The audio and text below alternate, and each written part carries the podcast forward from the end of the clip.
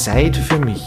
Ein Podcast für Entspannung und Achtsamkeit von Christina Kihas in Kooperation mit dem Büro für Diversität der Stadt St. Pölten. Schön, dass du wieder mit dabei bist bei Zeit für mich. Zu Gast ist heute Irmgard Peusel, die sich auf das Begleiten von Mädchen und Frauen spezialisiert hat. Und das macht sie im Rahmen ihrer beruflichen Tätigkeit als Geburts- und Wochenbett-Dula, als Kursleiterin für Prä- und postnatale Fitness und auch mit Beckenbodentraining und als Sexualpädagogin. Irmi, herzlich willkommen. Schön, dass du da bist. Danke, ich freue mich sehr. Ja, ich mich auch. Wir haben im Vorfeld ja schon gesprochen und du hast mich darauf hingewiesen, dass du ein ganz wichtiges Anliegen hast, und zwar die aktuelle internationale Kampagne 16 Tage gegen Gewalt und du möchtest da auch darauf aufmerksam machen. Irmgard, vielleicht kannst du ähm, ein bisschen die Hintergründe dieser Kampagne erläutern. Ja, sehr gerne. Also beginnen äh, ist äh, 25. November dieser Kampagne und zwar ist es der internationale Tag gegen Gewalt an Frauen mhm. und auch der Roses Revolution Day, der internationale Tag, der aufmerksam machen möchte über die Gewalt in der Geburtshilfe. Okay. Und die Kampagne hat sich eben auf 16 Tage ausgeweitet, um halt auch äh, über die verschiedenen Formen von Gewalt an Frauen und auch Mädchen aufmerksam zu machen und endet eben am 10. Dezember, dem Internationalen Tag der Menschenrechte. Mhm, so eine schöne Brücke. Genau, finde ich auch. Deine Arbeit, die besteht ja vor allem darin, Mädchen und Frauen zu begleiten. Und mich würde es interessieren, welche Botschaft hast du an deine Klientinnen, wenn es darum geht, über Gewalt zu sprechen, über Menschenrechte? Ja, also grundsätzlich bin ich der Meinung, dass wir uns viel mehr gegenseitig Mut machen können, dass wir aufstehen können, aufmerksam machen können, dass wir auch sprechen dürfen über unsere Erfahrungen, dass wir informiert werden und uns gegenseitig informieren.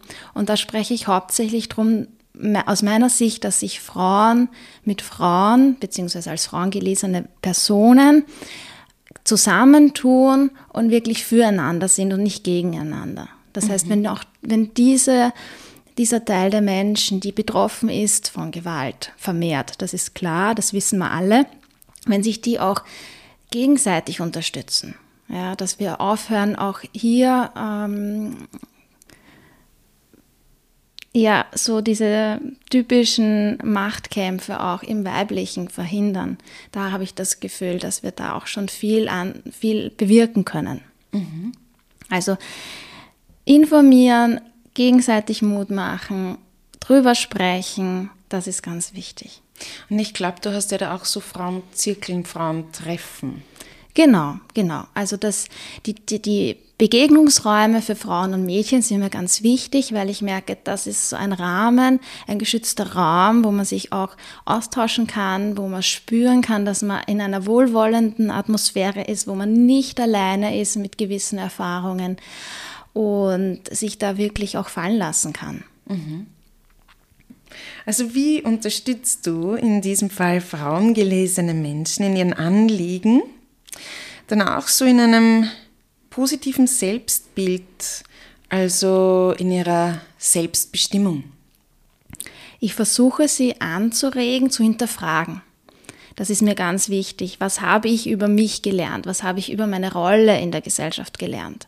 Wer formt diese Meinung? Also diese Bilder, die man selber auch hat, zu hinterfragen und sich zu ähm, überlegen, ist das wirklich das Bild, was ich von mir habe? Ist es das, was ich verkörpern möchte?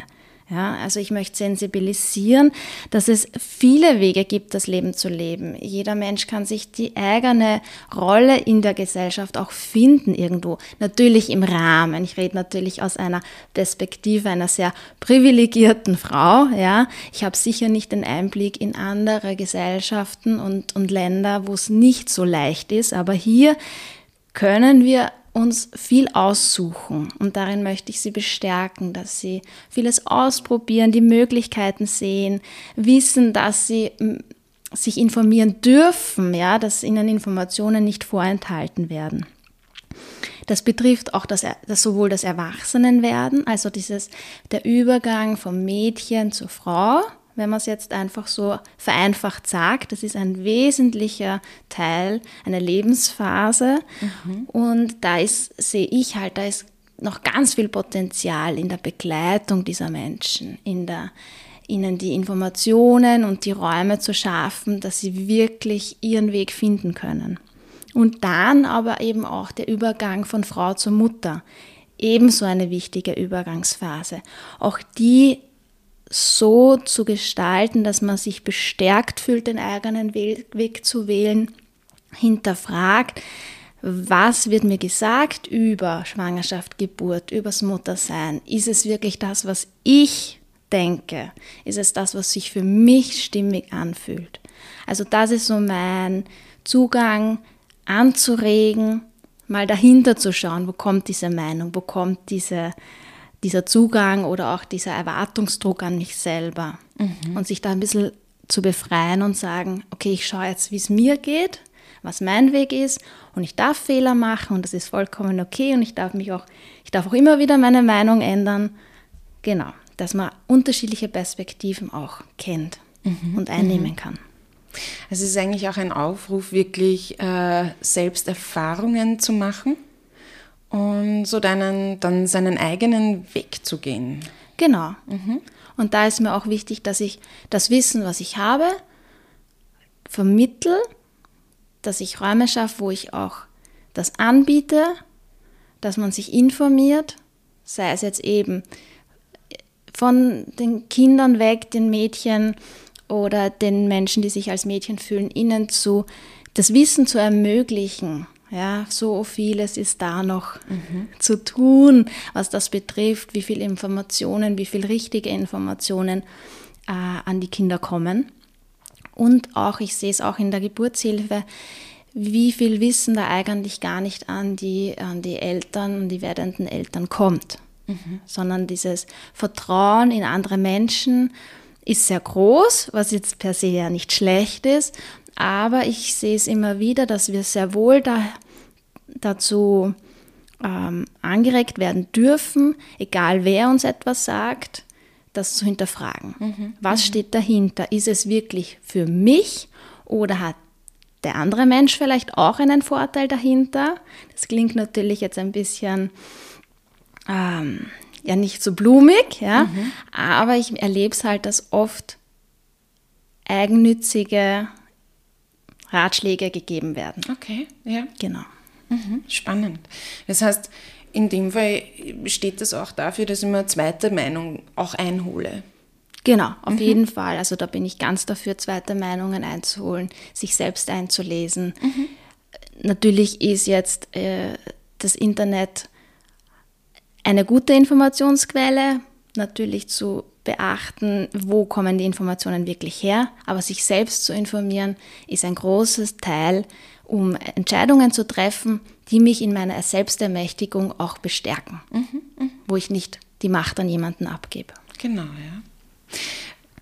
Was ich ja eigentlich auch ganz schön finde, es kommt jetzt ein bisschen von meinem Studium her, ähm, in, sage jetzt einmal, anderen Kulturen ist übertrieben, aber bei Indigenen spricht man ja oft von Initiationsritualen. Hast du das Gefühl, das ist was, was vielleicht dann auch so Übergänge erleichtern würde, vielleicht auch mehr Gemeinschaft bieten würde, einen Weg zu gehen oder sich auf einen Weg zu machen, sich bewusst zu entscheiden? Es könnte eine Möglichkeit sein.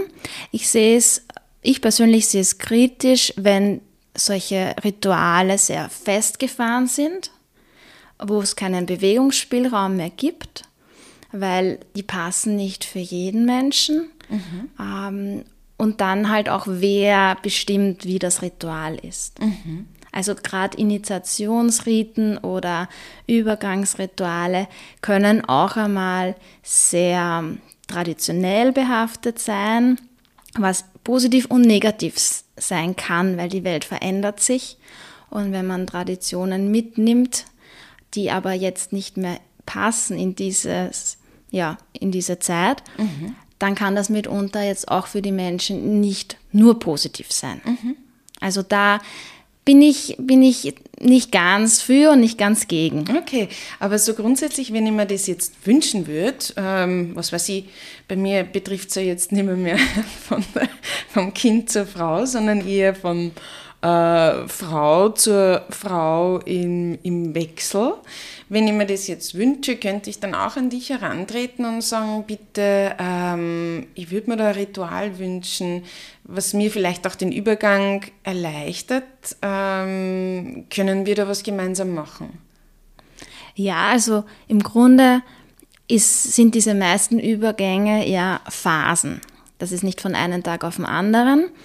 Und da denke ich mir, ist es ganz wichtig, eine individuelle Begleitung zu haben, mit der man die Wünsche vorher wirklich abspricht und dann wie so ein Buffet an Möglichkeiten bekommt mhm. und sich davon dann aussuchen kann, welche Aspekte möchte ich in diese Zeit reinnehmen, wo möchte ich jetzt ganz fixe Rituale machen, äh, wo möchte ich einfach ähm, regelmäßige Impulse bekommen und so weiter. Also ich bin so der Meinung, man kann es sehr individuell gestalten, mhm.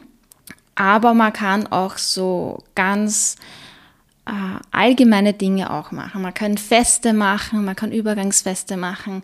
Vom Mädchen zur Frau gibt's, es gibt äh, für Schwangere, die zur Mutter werden. Und genauso könnte man das einführen für Frauen, die dann in diese Phase der Waisenfrau, mhm. die da ganz viel Potenzial auch bringt, ja, reingehen dürfen, ohne diese negativen Gedanken vielleicht, die in der Gesellschaft zu kommen, mhm, wenn es mhm. um diese Zeit geht. Mhm. Klingt schön. Ich habe auf deiner Webseite wunderschöne Fragen gelesen, sehr inspirierend, auch anzustoßen, diese, dieses sich Gedanken machen, sich die eigene Meinung zu bilden. Ähm, und insofern habe ich mir da jetzt einen Satz rausgesucht. Wie wäre die Welt, wenn Mädchen nicht in dem Glauben groß werden, dass sie zu laut, zu anstrengend, zu emotional sind? Was ist da so, ja, deine Antwort auf diese Frage? Ja, meine Antwort wäre, das wäre eine Welt, wo Mädchen oder halt Kinder zu erwachsenen Personen werden, die sich nicht ständig fragen, was andere von ihnen denken, die sich nicht ständig regulieren, ähm, weil sie vielleicht glauben, dass sie anecken, dass sie sich trauen, neugierig Sachen zu erkunden, nicht geprägt durch irgendwelche Einschränkungen, was Rollenbilder betrifft, was Stereotypen betrifft, sondern dass sie das herausfinden, was sie möchten und nämlich nicht erst dann, wenn sie 30 oder 40 sind, wo das bei vielen, so erlebe ich, in unserer Generation passiert, dass man eben in diese Persönlichkeitsentwicklung dann einsteigt und in die Suche nach dem, was bin ich oder wer bin ich oder was möchte ich in diesem Leben, sondern ich denke mir, wenn die Welt so wäre, dass sie die Mädchen schon so bestärken würde in ihrem Übergang zu Erwachsenen, dann müssten sie nicht 20 äh, Jahre alt irgendwie auf der Suche sein oder sich in irgendwelche Rollen preisen, sondern könnten das gleich leben. Mhm. Es ist nicht, muss nicht unbedingt leichter sein, aber es wäre selbstbestimmter, es wäre wahrscheinlich erfüllender. Es wäre in meiner Vision so, dass äh, zufriedenere Menschen da wären. Und zufriedenere Menschen bedeutet generell friedlichere Menschen. Mhm. Und das finde ich ein schönes Bild. Ja, das ist ein wunderschönes Bild. Ich glaube, dass auch deine Arbeit als Doula da sehr wegweisend sein kann. Mm, vielleicht ist aber nicht jedem dieser Begriff klar, weiß nicht, was das bedeutet. Insofern würde ich dich bitten, kannst du beschreiben, woher der Begriff Doula kommt, beziehungsweise was eine Doula macht? Ja, sehr gerne. Das ist ähm, ganz normal, dass man den Begriff vielleicht nicht kennt. Es ist auch in unseren Breiten jetzt noch nicht sehr bekannt. Das ist ist so. Dula ist ein Wort, das stammt aus dem Altgriechischen und bedeutet so viel wie Dienerin der Frau. Mhm. Und geprägt wurde der Begriff von äh, zwei amerikanischen Forschern, Kennel und Klaus. Die hatten nämlich äh, untersucht die Auswirkung von einer nicht medizinischen Begleitperson bei der Geburt. Okay. Und sind draufgekommen, dass allein dadurch, dass ein wohlwollender Mensch, und in dem Fall waren es meistens Frauen, äh, die auch schon Kinder hatten, ja, im Raum war. Es musste gar nicht viel gesprochen werden. Oft war es einmal nur das, ein Lächeln, ein verständnisvolles, ein wertschätzendes, ein ermunterndes oder irgendeine Geste. Und die haben herausgefunden, dass das schon positive Auswirkungen auf den Geburtsverlauf hat und auf das Erlebnis. Also die haben dann halt die Frauen auch nachher befragt, wie sie das Erlebnis gehabt haben. Sie haben eine Teilnehmergruppe gehabt, wo halt niemand dabei war und dann waren eben Begleitpersonen dabei und so haben die das halt herausgefunden, dass das sehr wohl Sinn macht, dass Frauen auch von Frauen unterstützt werden, die jetzt nicht per se was bei der Geburt medizinisch machen müssen, mhm. sondern einfach mit ihrer Präsenz, mit ihrem Vertrauen in die weibliche Urkraft daneben mhm. stehen. Mhm. Genau. Und Doulas machen eben genau das. Sie stehen bei, ja, sie sind da für die Frauen, für die Schwangeren. Es gibt ganz unterschiedliche Bereiche, wo Doulas arbeiten, auch in den Ländern. Also man kann nicht sagen, eine Doula ist auf der ganzen Welt dasselbe Beruf. Teilweise in Amerika haben sie mehr Freiheiten, sage ich mal, oder mehr Aufgaben, mhm. weil dort das mit den Hebammen und das ganze System einfach ein bisschen anders ist. Bei uns ist es so, dass Doulas als Ergänzung zur Hebamme tätig sind, in der Schwangerschaft manchmal schon, bei der Geburt eben und im Wochenbett. Und bei okay. mir ist es so, dass ich meinen Fokus hauptsächlich aufs Wochenbett gelegt habe, weil ich aus meiner Erfahrung und aus vielen Erzählungen ähm, herausgefunden habe, dass wir das komplett vernachlässigen. Also dass wir die, die Mütter und die Eltern nach der Geburt so hart es klingt, wirklich vernachlässigen in der mhm. Fürsorge mhm. und erwarten, dass sie es eh von selber schaffen. Ja. Ja, das stelle mir gerade dann eben vor, wenn ich jetzt da niemanden habe, der, der mir zur Seite steht, weil das auch Angst machen kann. Ich meine, das ist eine komplette Lebensveränderung. Dann ist plötzlich noch ein Mensch da und was ist dann? Das ist ja alles anders als vorher. Genau, es ist alles anders und es ist ganz normal, dass man sich vielleicht nicht von vornherein zurechtfindet, auch wenn man vielleicht viel gelesen hat oder äh, sonst sich informiert hat. Es ist neu und bei allen neuen Sachen darf man äh, Menschen zur Unterstützung herbeiziehen und man darf auch Fehler machen. Mhm. Ja, und da ist es halt eben ganz wichtig, Menschen zu haben, die dann nicht wertend sind, mhm. die nicht mit gut gemeinten Ratschlägen kommen, sondern auch hier wieder, dass sie offen lassen, den eigenen Weg zu finden. Jedes Baby ist anders. Schön, das ist eine schöne Arbeitsstelle, Magda. Ja. Dann kommen wir auch gleich äh, zu einem weiteren Thema. Du hast es ganz zu Beginn schon angesprochen, der 25. November, der ist ja in dem Fall jetzt auch noch nicht so lange her, ist der globale Aktionstag gegen Gewalt in der Geburtshilfe. Hast du das Gefühl, dass das ein tabuisiertes Thema ist, Gewalt in der Geburtshilfe beziehungsweise auch während der Geburt? beziehungsweise ähm, dass das ein Thema ist, das auch so in der breiten Öffentlichkeit noch gar nicht angekommen ist. Ja, also das kann ich bestätigen. Es ist noch ein sehr unbekanntes Thema. Es ist ein Thema, wo nicht so viel darüber gesprochen wird. Ich bin sehr froh, dass eben dieser Tag ins Leben gerufen wurde und es bringt wirklich was. Also es berichten immer mehr Medien davon. Es wird auch mehr in die Öffentlichkeit getragen.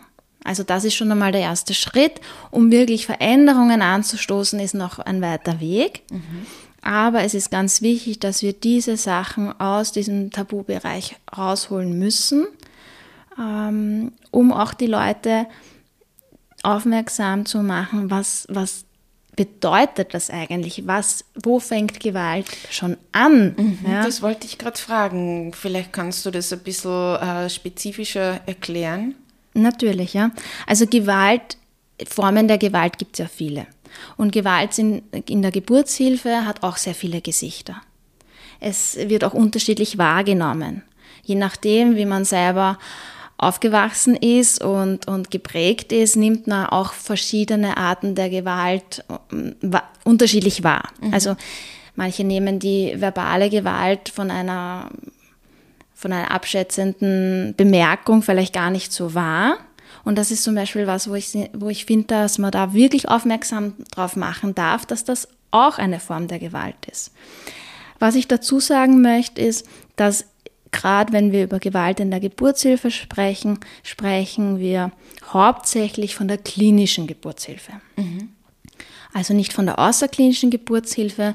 Warum ist das so? Weil da vieles einfach nicht existiert, was Richtlinien, was Zeitdruck, was Gelddruck, was sonstige Dinge betrifft. Also das Machtverhältnis, was im klinischen Bereich da ist, und dann leider teilweise auch ausgenutzt wird.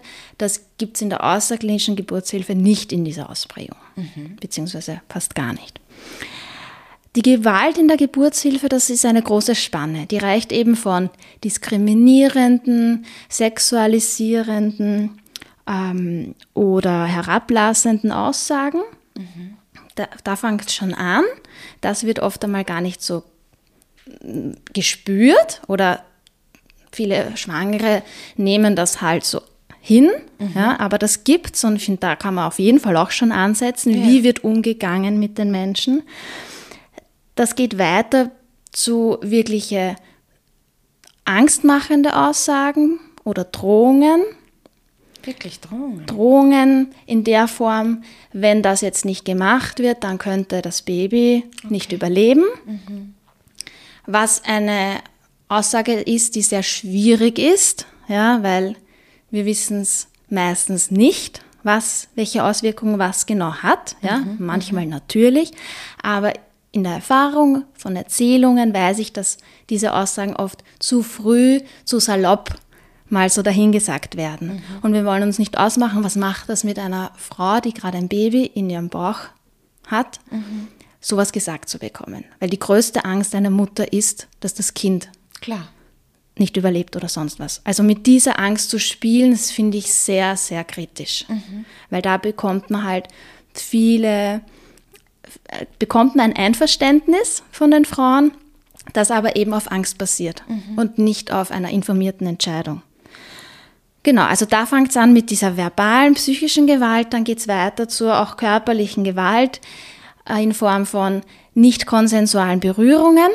Mhm kann auch genauso sein, dass Frauen nicht unbedingt wollen, dass man ihnen sie im Gesicht oder so angreift. Das muss gar nicht irgendwie beabsichtigt sein, ja, aber es sind einfach unachtsame Berührungen vielleicht, die passieren, bis zu wirklichen unangekündigten vaginalen Untersuchungen. Mhm. Oder das muss jetzt aber so sein und wenn die Frau sagt nein, dann wird es trotzdem gemacht. Also hier kommt es dann öfters mal zu Grenzverletzungen. Ja? Und dann gibt es natürlich, geht es weiter zu den Interventionen wie Darmschnitt, mhm. ja, wo halt wirklich eine Verletzung des Körpers stattfindet und die ist auch manchmal notwendig, aber manchmal nicht und ist meiner Meinung nach sehr wichtig, dass es angekündigt wird. Niemand wird sich freiwillig ins Fleisch schneiden lassen, ohne dass man es weiß im Vorhinein. Mhm. Und wenn es wirklich notwendig ist und man das in Ruhe auch der Frau erklären kann, werden die Frauen das auch akzeptieren. Ja. Aber wenn man es einfach macht, ist das einfach Körperverletzung meiner Meinung nach. Ich habe gar nicht gewusst, dass man das einfach macht. Ja, es ist vieles passiert daher, dass die Schwangeren bei der Geburt als nicht zurechnungsfähig behandelt werden. Wirklich? Ja, genau. Okay. Dieser Status wird ihnen quasi auferlegt. Mhm. Und dann kommt natürlich ein gewisses Machtgefälle ins Spiel.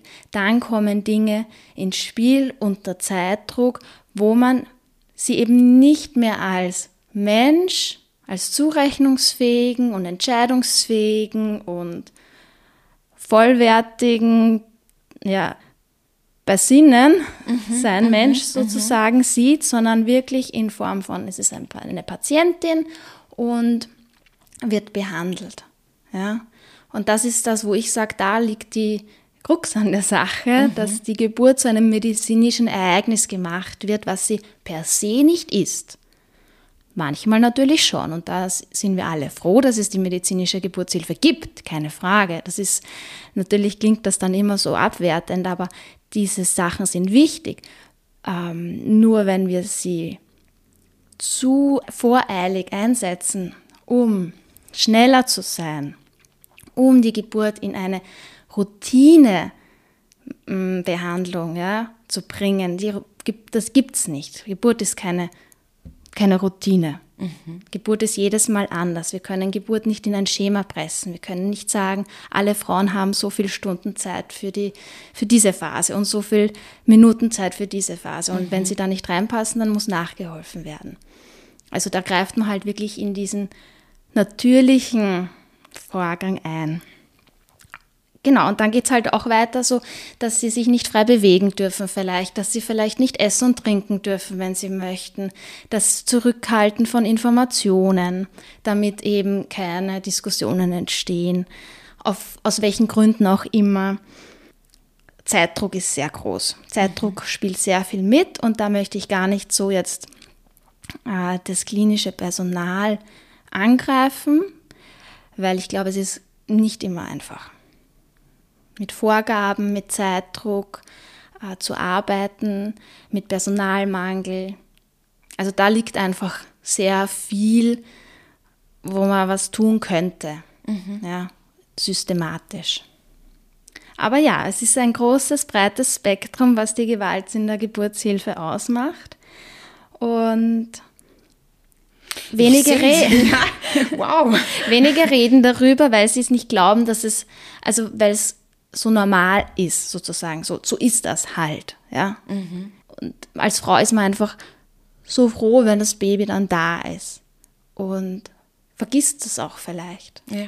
Und dann will man nicht auch noch, ja, mit irgendwem aber, streiten oder so. Ja, ja, verstehe. Aber es wäre ja eigentlich dann das Wunderbare dran, wenn man es als natürlichen Prozess vielleicht erleben dürfte und, und in dem, äh, ja, eingebettet ist und, und da ist, ich, ich finde gerade gar keine Worte, aber es entsteht so ein Bild, wo ich mir denke, das ist eigentlich, ich kann verstehen, warum man dann sagt, okay, ich gehe jetzt andere Wege, ich wähle vielleicht den, den Schritt mit einer Hebamme ähm, und habe gar nicht so die Angst, weil ich glaube, das spielt ja dann auch sehr mit der Angst, na, was könnte denn passieren, wenn ich mich jetzt zu einer Hausgeburt zum Beispiel entscheide. Wir sind halt sehr geprägt aktuell, wobei die klinische Geburtshilfe auch nicht unbedingt so alt ist. Ja? Mhm. Also früher war das ja nicht unbedingt. Also viele von unseren Großmüttern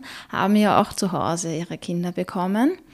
Ähm, und diese Verlegung in die klinische Geburtshilfe, die jetzt so viel Anteil hat, ja, äh, wo gesunde Schwangere zu Patientinnen werden, das, das sehe ich halt ein bisschen kritisch. Mhm, mhm.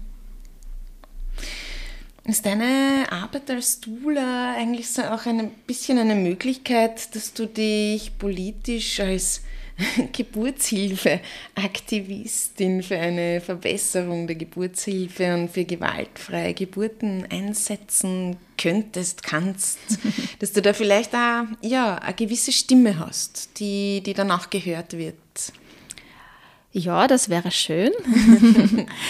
mein Zugang ist, ähm, bei den Menschen, die es betrifft, äh, dass wirklich, dass ich informiere, dass ich sensibilisiere, dass ich inspiriere daran, dass man sich die Selbstermächtigung nicht nehmen lässt, ganz mhm. einfach. Dieses Machtgefälle ausgehebelt wird.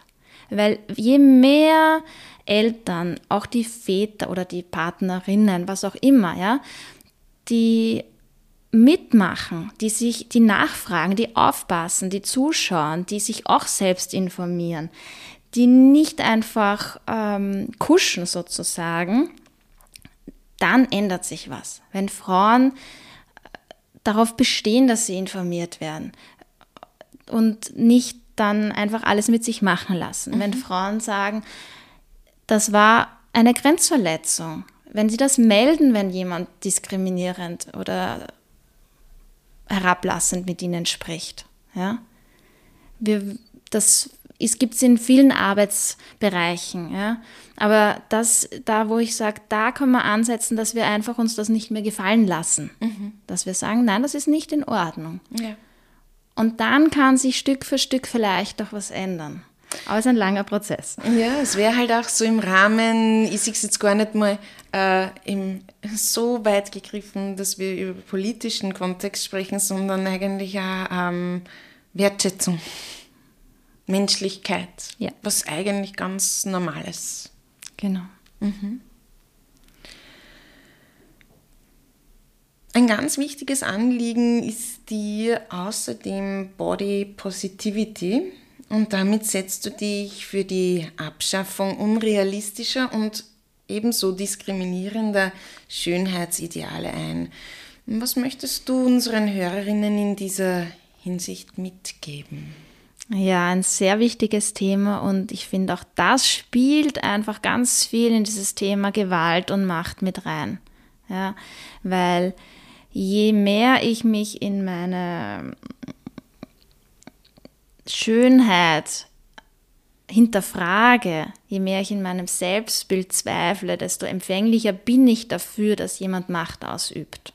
Und was ich, was mir jetzt so die letzte Zeit auch so diese Augen geöffnet hat, ist, dass wir viel mehr auch hier hinterfragen dürfen, welche Bilder beeinflussen uns. Diese Social-Media-Bilder, die Videos, die Filme, die Werbung, das sind alles Dinge, die sind fern von der Realität, sondern dass wir uns von den Bildschirmen mal wegbewegen, umdrehen und schauen, was wir auf der Straße sehen, welche Körperlichkeiten sehen wir auf der Straße, ja, um diesen Blick mal wegzunehmen von diesen Schönheitsidealen, die wer auch immer mal definiert. Ja, das ist ja nicht die breite Masse, die diese Ideale definiert, das sind wenige. Mhm.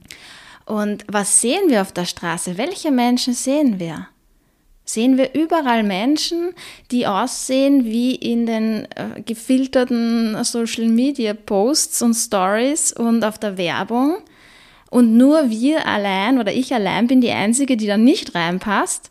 Nein, wir sehen eigentlich hauptsächlich Menschen, die so genau so sind, mit all ihren Facetten und so unterschiedlich wie jedes Lebewesen. Mhm. Und das sehe ich, sehe ich wahnsinnig kritisch, was da passiert, auch bei der Jugend mit diesen Social-Media-Bildern, wo, wo jetzt wirklich jeder und jede von uns Fotos so weit bearbeiten kann, dass es einfach weit ab von der Realität ist. Also die, die, den Hüftumfang kann man mit einem Klick, äh, mit einem Touch schmälern, man kann die Augen vergrößern, man kann die Haare voller machen.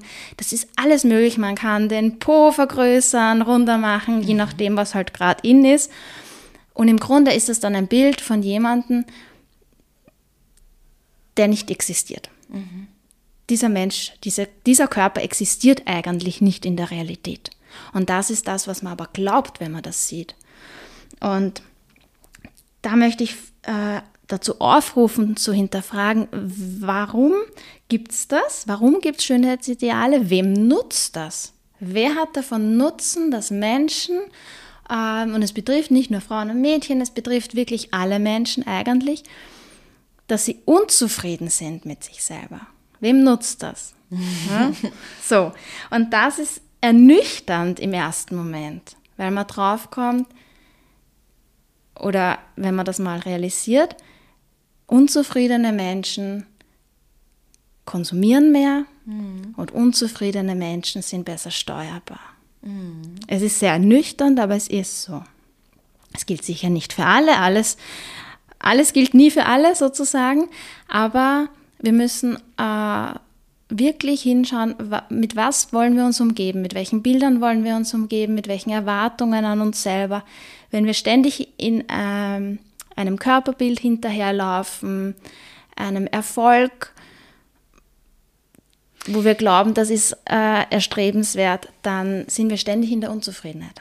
Ja, das ist das Wort, äh, das auch jetzt wieder, wieder, auch wieder so einen schönen Bogen spannen, dieses Wort Zufriedenheit, Zufriedenheit und auch diese, ähm, was ich da jetzt da vernehme, dieses, dieses Orientieren konstant am Außen, ähm, diese Werte am Außen, an der Äußerlichkeit festmachen und an allem, was ich außen ähm, mir erschaffen kann, was ich ja besitzen kann, anstatt den Blick nach innen zu wenden und vielleicht da einmal zu sehen, was für wertvoller Mensch man grundlegend ja ist. Ob ich jetzt blaue Augen habe oder braune, ja. einen braunen Zahn oder keinen braunen Zahn. Ja. Große Zehen, kleine Zehen, großer Bauch, kleiner Bauch. Genau. Also da möchte ich vielleicht so ein kleines Gedankenexperiment mitgeben. Versuch dich selber mit den Augen der Menschen zu sehen, die dich lieben. Und nämlich die den Mensch in dir lieben. Mhm. Wenn, wenn man sich selber wirklich aus, mit diesen Augen sehen könnte, dann würde man sich viel positiver sehen. Ja, weil die Menschen, die lieben, egal welche Haarfarbe man hat, die lieben den Menschen in dem Körper. Und das ist das, wo ich sage, das hat mir oft geholfen zu sehen, ach, meine Kinder lieben mich, egal wie ich jetzt drauf bin, in Form von, ob ich jetzt zwei, drei Kilo mehr habe oder die Haare frisiert oder nicht oder geschminkt oder nicht.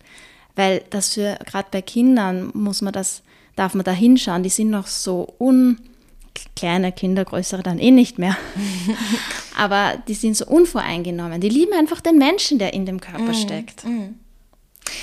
Das ist eine schöne Überleitung zu ähm, der Meditation. Wir haben ja darüber gesprochen, was du dir wünschst. Ähm, so klar habe ich dir das jetzt nicht im Vorfeld gesagt, dass es auch eigentlich jetzt wirklich an dieser Stelle sehr gut passt und uns diesem, diesem Experiment ein bisschen näher führt.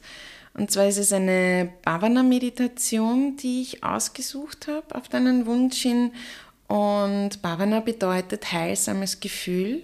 Das heißt, über diese Meditation versuchen wir durch das Wiederholen eines Satzes, eines Gefühls, das auch wirklich wahrzunehmen und vielleicht sogar zu spüren, ähm, was sich dann verändern würde.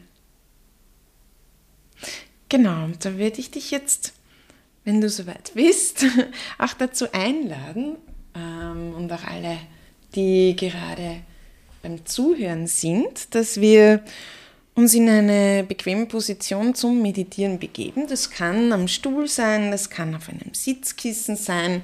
Macht es euch mal bequem. Ich bitte dich, dass du dich wirklich bewusst erdest, dort wo du jetzt sitzt, dass deine Sitzbeinhöcker gut mit dem Untergrund verbunden sind. Dann versuchst du dich auch über diesen kleinen Impuls nach unten in Richtung Sitzbeinhöcker aufzurichten.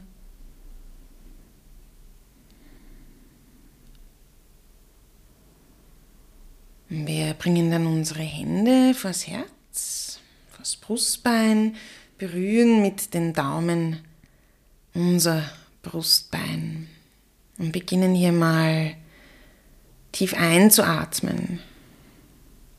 Schenken dem Brustraum eben mehr Raum, Aufmerksamkeit. Und lass den Atem auch wieder ausströmen, ganz von allein, ohne Druck.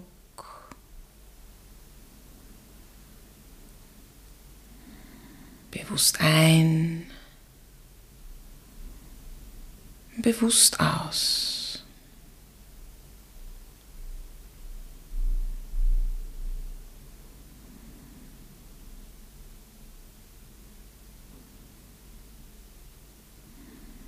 Nach dem nächsten Mal bewussten Einatmen halte den Atem an. Komm in die Atemfülle. Nur so lange, wie es angenehm ist. Dann kannst du auch beim Ausatmen wieder loslassen.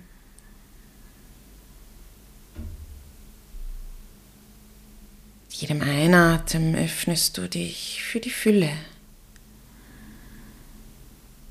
Und schenkst dir beim Atem anhalten Weite und Raum. Und beim Ausatmen kannst du dich entspannen und loslassen.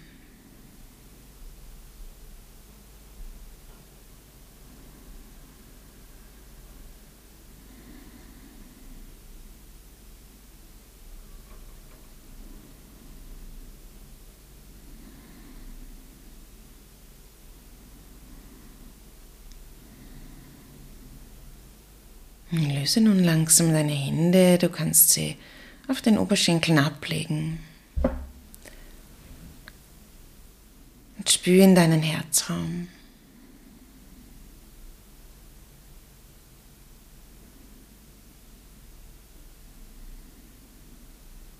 Vielleicht kannst du den Herzschlag wahrnehmen.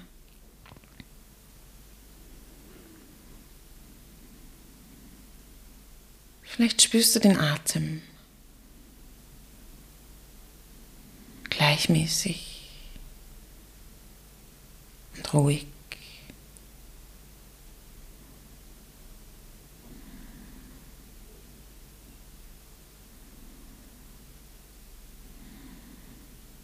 Und ich lade dich nun dazu ein, ein heilsames Gefühl zu wiederholen. Ich bin liebevoll mit mir selbst. Wiederhole für dich im Geiste, ich bin liebevoll mit mir selbst.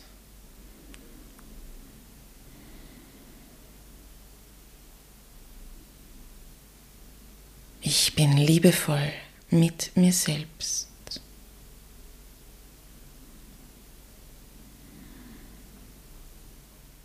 Alles, was dich ablenkt, Gedanken, Gefühle, Empfindungen, kannst du ziehen lassen. Du richtest dich bewusst auf dein Bhavana aus. Ich bin liebevoll mit mir selbst.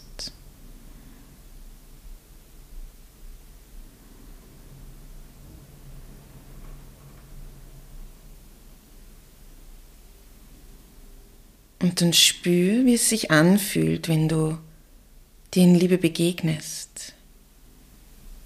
Dir wertfrei und liebevoll begegnest.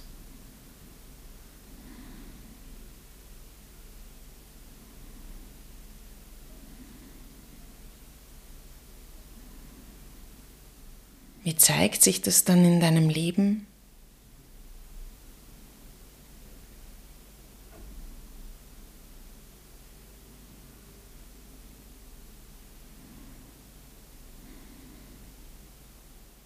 Und was schenkt dir dieses Gefühl?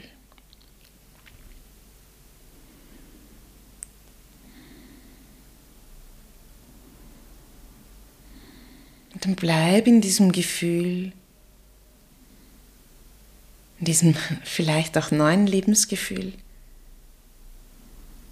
Und richte deine Aufmerksamkeit aufs Brustbein, und tauche in die Weite deines Herzraums ein.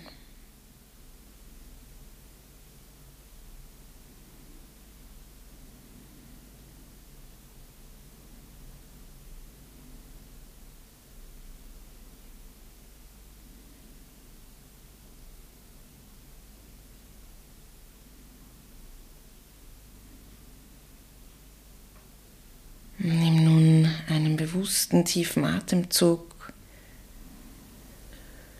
Komm damit wieder ein bisschen mehr auf der Körperebene an. Du kannst dich auch sanft bewegen.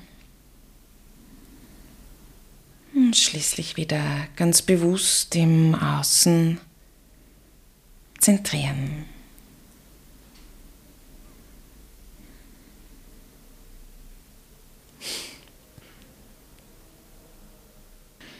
Dann möchte ich mich liebevoll von dir verabschieden, auch von allen, die uns zugehört haben. Danke, Emi. Danke, dass ich da sein durfte. Tschüss. Ciao.